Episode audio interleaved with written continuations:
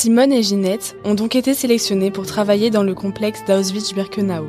Mais d'autres juifs l'ont été pour servir de cobayes à de multiples expériences médicales, menées notamment par le docteur Joseph Mengele, surnommé l'ange de la mort, et présenté par Lisa. Je me suis intéressée aux atrocités qui ont eu lieu dans les camps, notamment les expériences médicales du docteur Mengele, se servant des déportés comme des cobayes de la médecine. Joseph Mengele est né le 16 mars 1911 à Gongsburg, en Allemagne. Il obtient des doctorats en anthropologie et en médecine à l'université de Munich avant de rejoindre le parti nazi en 1937, puis la SS en 1938.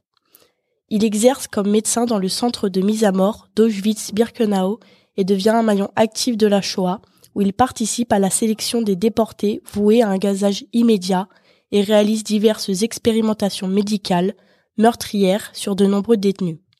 En mai 1943, lorsque Mengele arrive à Auschwitz-Birkenau, c'est le plus grand complexe concentrationnaire de l'Allemagne nazie.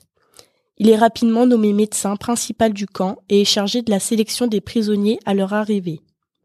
S'intéressant à la génétique, il voit l'occasion de mener ses recherches sur des sujets humains, juifs et tziganes pour la plupart, sans aucun égard pour leur dignité, leur souffrance et leur vie.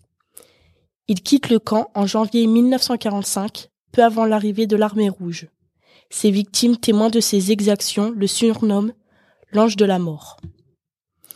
À la différence de la plupart de ses collègues qui voient les sélections comme une mission éprouvante et difficile, Mengele semble les apprécier et on le voit souvent sourire ou siffler une chanson. Les expérimentations de Joseph Mengele au camp de concentration d'Auschwitz-Birkenau sont extrêmement brutales et inhumaines. Il est particulièrement obsédé par les jumeaux car il pense que leur étude peut aider à établir une base génétique pour la création d'une race supérieure, arienne. Voici quelques-unes des expérimentations les plus connues menées par Mengele. Tout d'abord, il mène des expériences de stérilisation sur des prisonniers en utilisant des méthodes telles que l'injection de produits chimiques dans les organes reproducteurs ou la castration. Puis, il mène également des expériences de greffe d'organes et de membres, souvent en transférant des membres de jumeaux sur d'autres personnes. Cependant, ces expériences échouent généralement et entraînent la mort des sujets. De plus, Mengele expose des prisonniers à des maladies infectieuses telles que la tuberculose, la typhoïde et la variole pour étudier leurs effets sur le corps humain. Ou encore, il essaie de changer la couleur des yeux des sujets en injectant des produits chimiques directement dans leurs iris. Ces expérimentations médicales à Auschwitz-Birkenau sont barbares et n'ont pas de base scientifique solide. Elles sont motivées par ses convictions idéologiques nazies qui se base sur la recherche de pureté de la race. Lorsque les soviétiques découvrent Auschwitz-Birkenau en 1945, Mengele a déjà pris la fuite vers l'Allemagne, puis en Argentine en 1949, où il a vécu en se cachant pendant de nombreuses années. Il a utilisé différentes identités et a réussi à échapper à la justice malgré les efforts des chasseurs de nazis.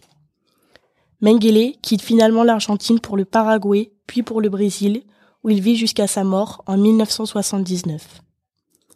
Malgré les tentatives de le traduire en justice, Mengele n'est pas jugé pour ses crimes et meurt à l'âge de 67 ans. Plusieurs hypothèses sur l'origine de sa mort existent, comme la noyade ou une crise cardiaque.